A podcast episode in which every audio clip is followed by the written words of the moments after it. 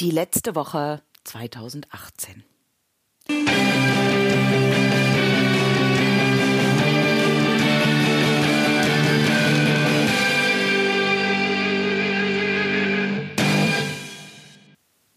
Herzlich willkommen zur neuen Folge aus der Podcast-Reihe Verkaufsfrequenz.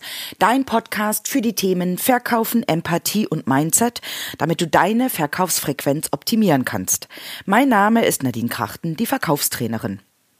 Und heute beginnt die letzte komplette Arbeitswoche in diesem Jahr. Nächste Woche ist Weihnachten. Viele haben frei in der Weihnachtszeit. Deswegen sind es die letzten fünf offiziellen Werktage 2018.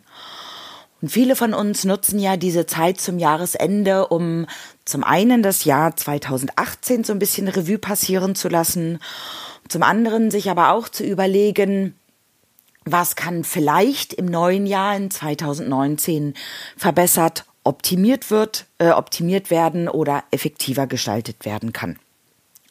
Und in diesem Zusammenhang möchte ich dir mal eine Methode vorstellen, wie du natürlich schon ab heute oder ab 2019 deine Produktivität erhöhen kannst.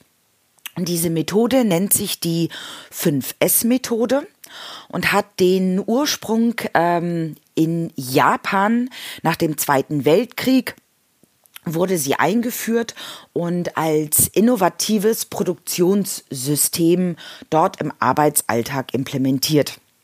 Und die möchte ich dir gerne mal vorstellen, weil ich finde, dass da sehr viele gute Dinge sind, die dich zu einer Erhöhung deiner Produktivität und deiner Effektivität bringen lassen.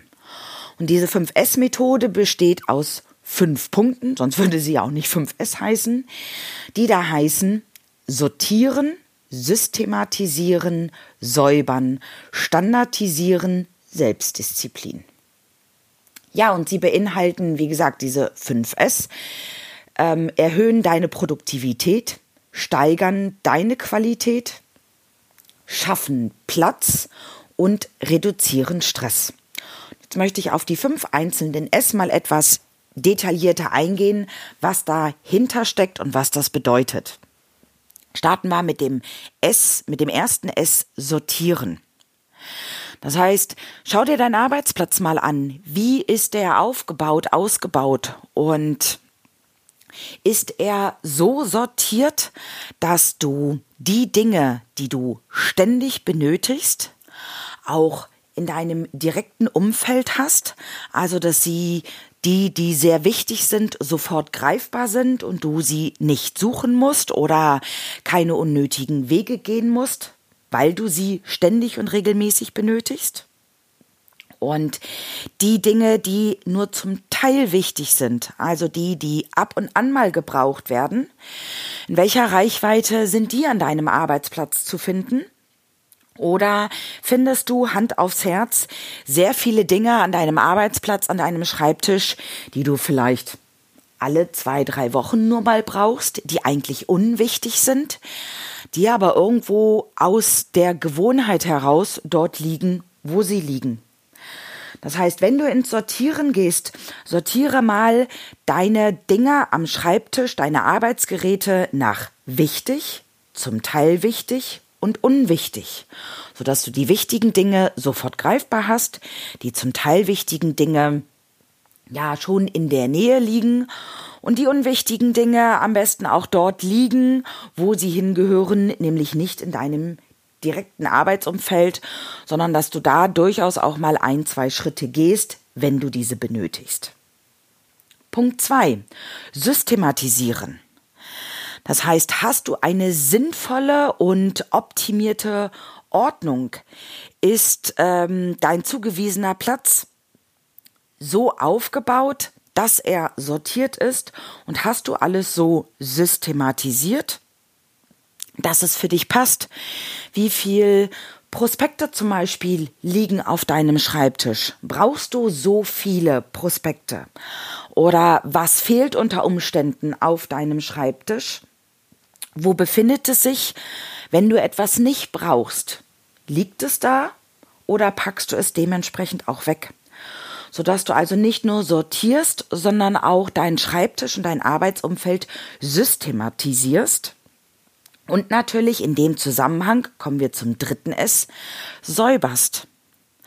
Dein Arbeitsplatz, dein Arbeitsumfeld nicht nur regelmäßig aufräumen, nicht nur einmal im Monat oder zum Jahresende werden die Schubladen mal durchgeguckt und Papiere weggeschmissen, sondern im optimalen Fall säuber deinen Schreibtisch täglich und verlasse deinen Schreibtisch am besten jeden Abend so, als ob du ja in den Urlaub gehst und jemand anders vielleicht deinen Schreibtisch nutzt, weil erfahrungsgemäß hinterlassen wir einen Schreibtisch ja ungern jemanden anders unaufgeräumt, sondern sorgen dann dafür, dass der Schreibtisch ganz ordentlich ist. Weil man das ja manchmal auch machen, vielleicht kennt das der eine oder andere von euch, ähm, wer eine Haushaltshilfe hat. Wenn die Haushaltshilfe kommt, vorher wird das Büro oder die Wohnung noch aufgeräumt, damit sie auch putzen kann. Wenn sie aber nicht kommt, bleibt es manchmal so chaotisch, wie es in dem Moment ist.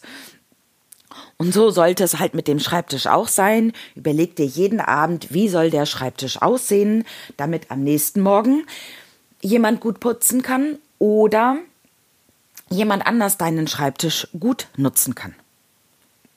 Punkt 4 zu den 5S ist das Standardisieren. Das bedeutet, welchen Standard hast du an deinem Arbeitsplatz?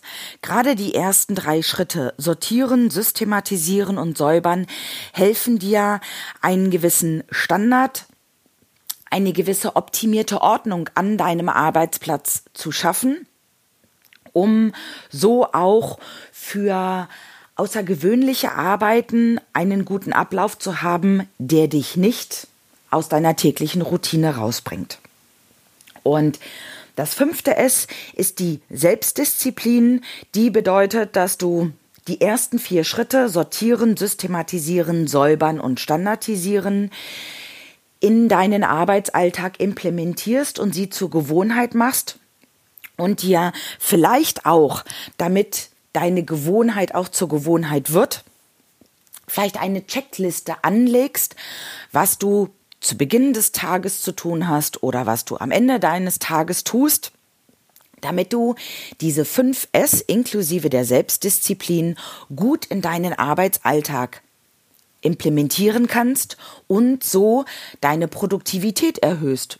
Und was gibt es Schöneres, als schneller mit seiner Arbeit fertig zu sein oder bestimmte Dinge zusätzlich am Tag noch tun zu können, um erfolgreicher und effektiver zu sein. In diesem Sinne wünsche ich dir viel Spaß beim Sortieren, Systematisieren, Säubern, Standardisieren und bei der Selbstdisziplin. Und wenn dir der Podcast gefallen hat, freue ich mich über eine Bewertung mit fünf Sternen.